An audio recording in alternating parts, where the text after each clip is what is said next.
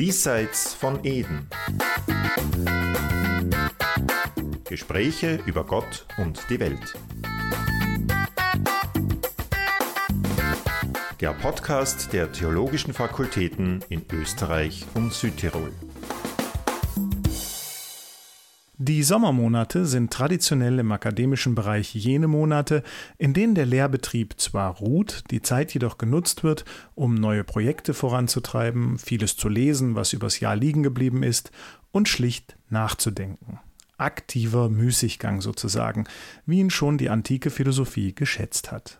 Gewiss, die Zeiten lassen kaum Atem schöpfen, Krisen, ob weltpolitischer oder pandemischer Art, machen keine Ferien, aber dennoch wollen auch wir hier in diesem kleinen, feinen Podcast uns diesmal aus den Mühen des Alltagsgeschäfts ein wenig erheben. Damit also herzlich willkommen zu einer neuen Folge Diesseits von Eden, sagt Henning Klingen. Worum geht's? Es geht um Philosophie und um nichts Geringeres als um die Frage, was denn der Mensch sei und wie er wurde, was er in der Gegenwart ist. Corona hat ja auch etwas mit dem menschlichen Selbstverständnis gemacht. Vulnerabilität, Verletzlichkeit ist das Stichwort, das in aller Munde ist.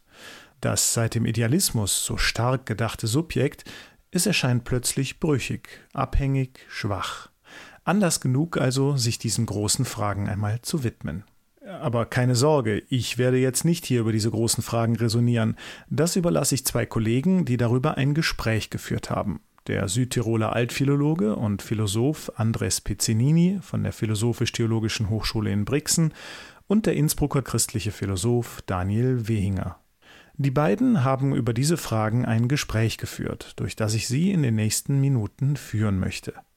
Den Aufschlag macht dabei Andres Pizzinini mit einem Rekurs auf das Verständnis des mittelalterlichen Menschen. Denn hier fängt alles an. Wer die grundstürzenden philosophischen Erkenntnisse der frühen Neuzeit und schließlich auch der Moderne verstehen möchte, muss weit, weit zurück. Wir dürfen nicht vergessen, dass äh, der Mensch im Mittelalter für sich selbst keine letzte Realität darstellte. Natürlich hatte der Mensch auch im Mittelalter ein Bild von sich selbst und er konfrontierte sich mit der Frage, wer bin ich eigentlich? Doch glaubte man nicht an ein innerliches, authentisches Selbst im äh, Sinne Rousseaus, also jenseits vom Lebensweg, der einem zugeteilt wurde und hinter der Rolle, die man in der Gesellschaft spielte.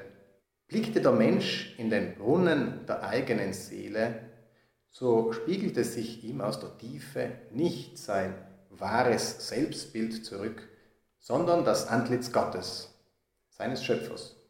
Zu diesem Schluss gelangte auch der Kirchenvater Augustinus, dessen eigene psychologische Introspektion zur Überzeugung des eigenen Geschaffenseins führte. Das Maß, nach dem der Mensch sich selbst erfasste und auf dessen Grundlage er sich moralisch beurteilte, war jenes Urbild nachdem Gott uns geschaffen hat. Eine sehr christliche Vorlage, die von der Philosophie immer wieder zerlegt, dekonstruiert, auch verächtlich gemacht wurde.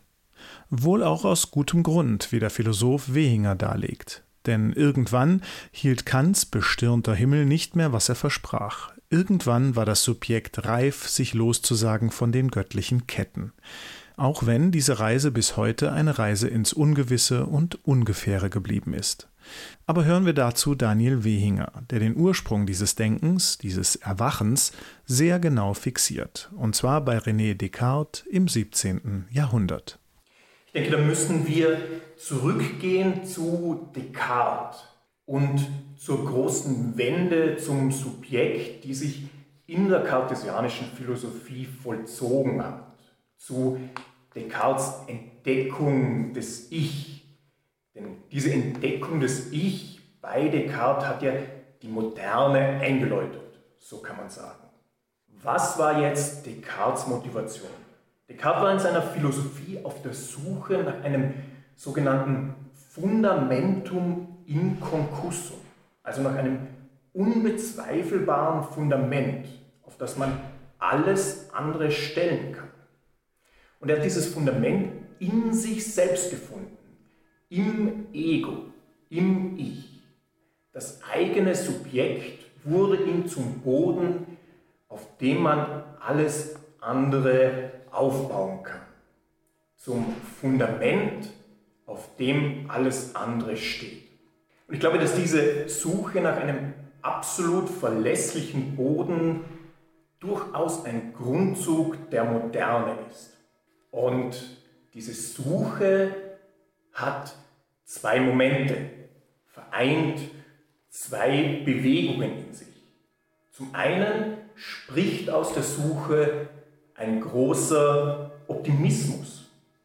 Eben insofern Descartes davon ausgeht, dass es dieses unbezweifelbare Fundament gibt, dass wir einen Boden finden können, der jeden Zweifel enthoben ist.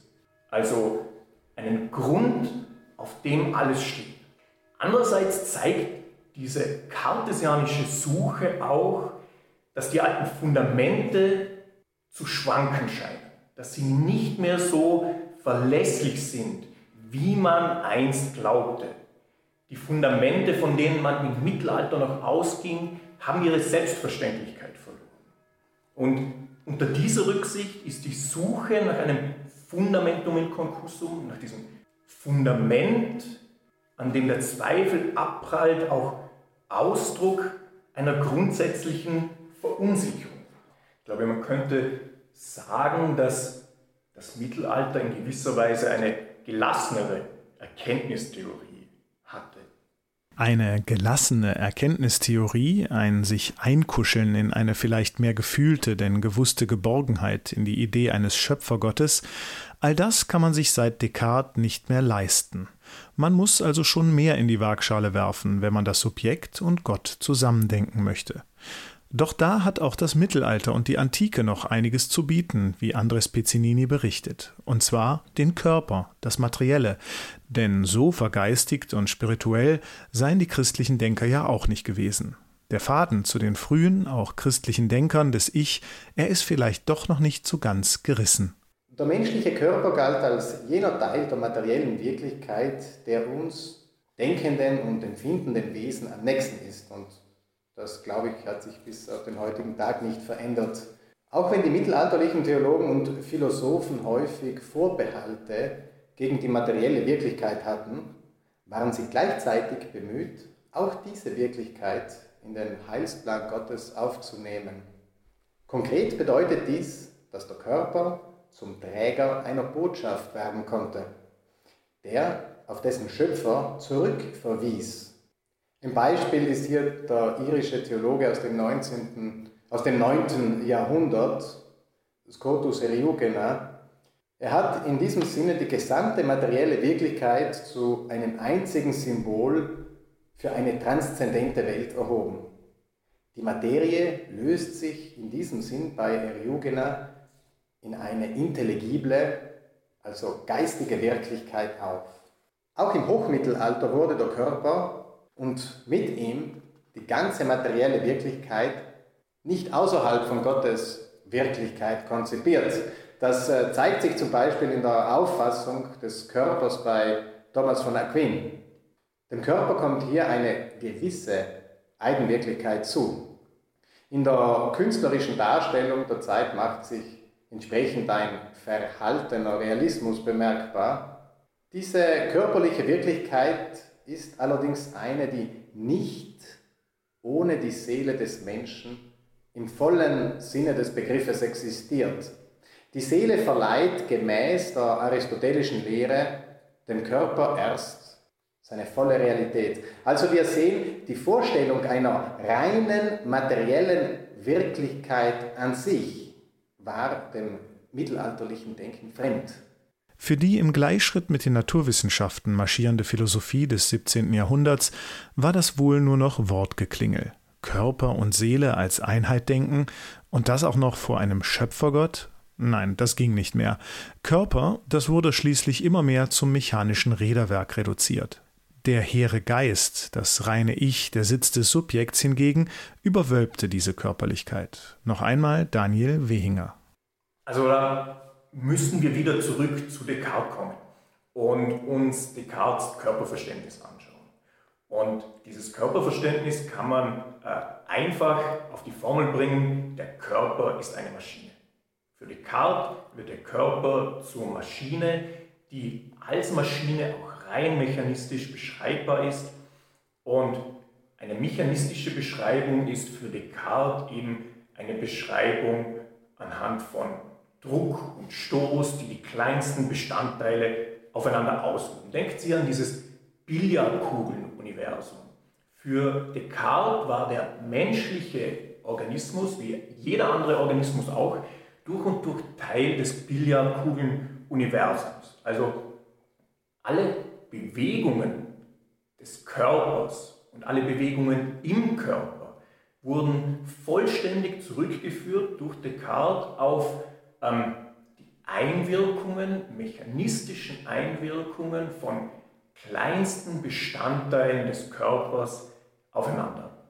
Jetzt, wie kommt Descartes auf die Idee? Diese mechanistische Deutung des Körpers bei Descartes war ganz klar eine Gegenbewegung zum Aristotelismus, wieder zum Aristotelismus. Denn im Aristotelismus wird eine grundsätzliche Eigendynamik der Lebewesen angenommen. Es wird angenommen, dass Organismen sich dadurch auszeichnen, dass sie eben Selbstbeweger sind. Sie bewegen sich von sich aus auf Dinge in der Welt zu.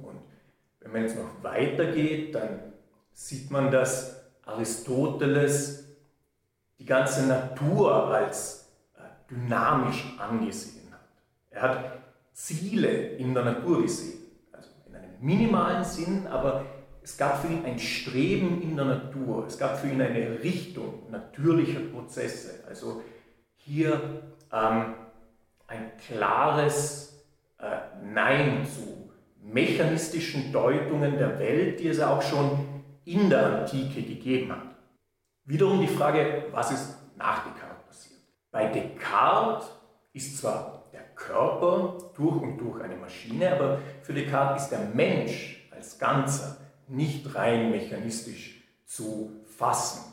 Denn der Mensch ist für ihn eben Subjekt, ist Ich, ist Ego und das Ich ist für ihn durch und durch immateriell. Bald nach Descartes hat sich aber ein mechanistischer Materialismus entwickelt. In dieser äh, Tradition wurde eben das kartesianische Bild des Körpers übernommen und es wurde gewissermaßen verabsolutiert. Also es wurde gesagt, nicht nur der Körper ist eine Maschine, sondern der ganze Mensch. Der ganze Mensch ist durch und durch mechanistisch fassbar. Auch das, was wir Geist nennen, ist nichts anderes als eine komplexe Maschine, eine Rechenmaschine. Denken Sie da an äh, den bekannten französischen Materialisten Lamétrie, der sein Hauptwerk ganz provokant genannt hat, die Menschmaschine. Während der Materialismus nach Descartes zunächst noch eine Minderheitenposition war, ist er in weiterer Folge immer stärker geworden und wurde dann spätestens im 20. Jahrhundert zur bestimmenden Position in der Anthropologie, also zur bestimmenden Deutung des Menschen. Ähm, ich glaube, man sollte aber auch erwähnen, dass es dann im 20. Jahrhundert auch Gegenbewegungen gegeben hat gegen dieses rein mechanistische äh, Verständnis des Körpers. Und ich möchte da eine Gegenbewegung herausgreifen, das ist die Leibphänomenologie. In der Leibphänomenologie wurde betont, dass der Körper eben nicht nur eine Maschine ist, sondern dass der Körper das ist, womit wir die Welt wahrnehmen. Der Körper hat also eine Erfahrungsdimension, er hat eine gewissermaßen geistige Dimension. Was wir also sehen, die Philosophie und Geistesgeschichte ist ein ständiges Vor und Zurück, ein sich immer wieder abarbeiten an früheren Paradigmen, an Ideen, ein Ineinander von Gegenbewegungen. Corona nun, so suggerierte ich in der Einleitung dieses Podcasts, hat den vermeintlichen Gewissheiten im Blick auf das Subjekt wieder mal einen Tritt versetzt. Plötzlich wurde das, was bis dato als früher oder später beherrschbar, als dank moderner Medizin einhegbar erschien, zum fast bestimmenden Faktor des Menschen, seine leibliche Verletzlichkeit, sein Ausgeliefertsein. Für die Philosophie und das Denken vom und über den Menschen nichts Neues, erinnert Pizzinini. Krankheit als Wirklichkeit und der Tod als ständige Möglichkeit begleiteten den Alltag des äh, mittelalterlichen Menschen wie ein Schatten. Das Bewusstsein der eigenen Begrenztheit, äh, die Philosophen verwendeten dafür den Begriff der Kontingenz. Also das gehörte zur Überzeugung, dass der Mensch eine geschaffene Kreatur sei. Später im äh, auslaufenden Mittelalter, beispielsweise in der Theologie Wilhelm von Ockhams, steigerte sich dieses Bewusstsein der Kontingenz zu einer Theorie der radikalen Abhängigkeit des Menschen und äh, damit von der gesamten Welt von Gott. Jeden Moment konnte die Welt aufhören zu existieren und damit verschwinden, so die Überzeugung. Und äh, damit ging eine gewisse weltanschauliche Unsicherheit einher, die sich dann auch in der Kunst niedergeschlagen hat. Man denke hier an gewisse instabile, nahezu zittrig ausgeführte menschliche Figuren in der gotischen Malerei. So dramatisch wiederum stelle sich die Situation heute nicht dar, wirft dagegen Wehinger ein. Die Destabilisierung mag individuell folgenschwer sein, es mag auch neue Sensibilitäten für die feinen Zwischentöne der Existenz geben, aber dass Corona eine geistesgeschichtliche, ja philosophische Kehrtwende bringt, davon sind wir weit entfernt. Ich glaube, das ist ganz einfach schwer zu sagen, weil wir nicht die entsprechenden Daten haben. Jetzt mein subjektiver Eindruck ist aber, dass wir natürlich sehr viel besser abgesichert sind als äh, die Menschen im Mittelalter, dass diese große Sicherheit aber schon auch dazu geführt hat, dass wir mit Kontrollverlust, glaube ich, weniger gut umgehen können, dass es weniger braucht, dass wir etwas als Kontrollverlust erleben. Denken Sie da einfach an so alltägliche äh, Probleme wie das WLAN im Zug funktioniert nicht und wir werden schon krankig oder äh, der Paketdienst bringt das Paket nicht genau zu der Zeit und an dem Tag die Mail äh, steht und wir haben das Gefühl, das geht überhaupt nicht oder das Handy funktioniert nach dem neuen Update nicht genauso wie davor und wir werden nervös. Und ich glaube, ja, das muss doch alles für einen Menschen im Mittelalter, wo aufgrund der hohen Kindersterblichkeit fast jede Familie den Tod eines Kindes erlebt hat, doch etwas befremdlich erscheinen. Bevor ich ich sagen kann, schleppe ich damit also schon einen ganzen Rucksack an Reflexionen, an Einsprüchen und an Denkmodellen mit mir rum. Dazu gehört auch, dass die Welt, in der ich mich befinde, einer Logik folgt, dass es eine Ordnung der Dinge gibt, auf die ich mich verlassen kann.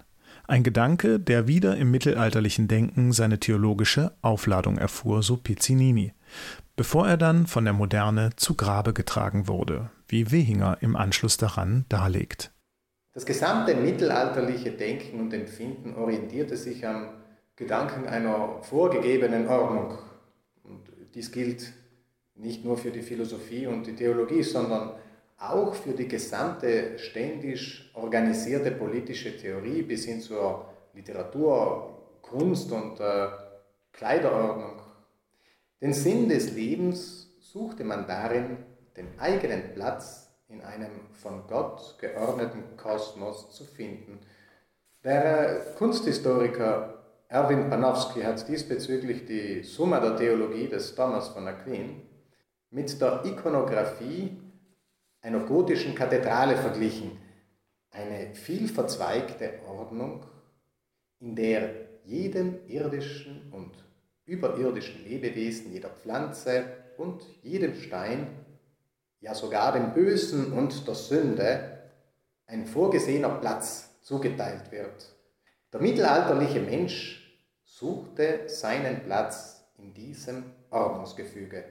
Darin bestand der Sinn des Lebens. Also diese Idee, dass es eine von Gott vorgegebene, also im Transzendenten begründete Ordnung der Welt gibt, ist heute sicher nicht mehr bestimmt. Aber ich würde nicht sagen, dass äh, Ordnung fehlt in unseren modernen Gesellschaften. mein Eindruck ist eher, dass unsere Gesellschaften heute unter vielerlei Rücksicht sehr viel geordneter sind als die mittelalterliche Gesellschaft. Denken Sie einfach an die vielen Möglichkeiten der Selbstkontrolle, die Teil unseres Alltags sind. Denken Sie an Pulsuhren, die uns sagen, ob wir uns wieder bewegen sollen oder an äh, Selbstkontrolle durch soziale Medien. Ähm, denken Sie auch daran, dass sich der Bewegungsradius von Kindern in den äh, letzten Generationen zunehmend eingeschränkt hat. Also ich würde nicht sagen, dass wir mehr Ordnung brauchen. Ich würde sagen, brauchen eher noch mehr Freiräume, ein bisschen Freiheit und Lebendigkeit. Doch damit lässt sich Pizzinini, der Mittelalter-Fan, nicht abspeisen. Wenn man die Idee einer den Menschen einhegenden, umgebenden Ordnung nur leicht modelliert und stattdessen von Natur spricht, könnte das mittelalterliche Denken auch modernen Zeitgenossen noch etwas sagen. Schwenken wir mit diesem Gedanken nun also langsam in die Zielgerade unseres kleinen philosophiegeschichtlichen Exkurses ein. Der Gedanke der Nachhaltigkeit hält uns dazu an, die Existenz des Menschen und den Kosmos, heute sagen wir dazu lieber Natur, zusammenzudenken. In diesem Punkt ist die mittelalterliche Denkweise durchaus aktuell. Was sich indes durchaus verändert hat, ist das Bewusstsein bezüglich der ungeahnten Auswirkungen des menschlichen Handelns auf die Natur, im Guten wie auch im Schlechten. Das Prinzip der Nachhaltigkeit setzt bei unserem Handeln an und geht von einer idealen Balance im Verhältnis Mensch und Natur aus. Dieses Gleichgewicht hat einen normativen Charakter. Es impliziert also ein Sollen von Seiten des Menschen. Dabei ist der Zustand nicht statisch, sondern dynamisch. Dennoch können wir dieses äh, ideales, ideale Verhältnis als eine kosmische Ordnung bezeichnen, sofern wir den Begriff der Nachhaltigkeit metaphysisch fundieren wollen. In diesem Sinne ist das mittelalterliche Menschenbild also auch heute noch aktuell. Und damit stehen wir wieder bei Descartes und seinem Cogito ergo sum. Ich denke, also bin ich. In dieser, übertrieben gesagt, Geburtsstunde des Subjekts in der Philosophie tritt zutage, was die Menschheitsgeschichte hindurch stets umkämpft und umstritten war. Die Frage, was denn der Mensch bitteschön sei. Krone der Schöpfung oder doch ein zerrissener Sklave seiner Körperlichkeit und seines verzweifelten Versuchs, mit Hilfe von Konstrukten wie Seele oder Gott mehr aus sich zu machen, als er ist.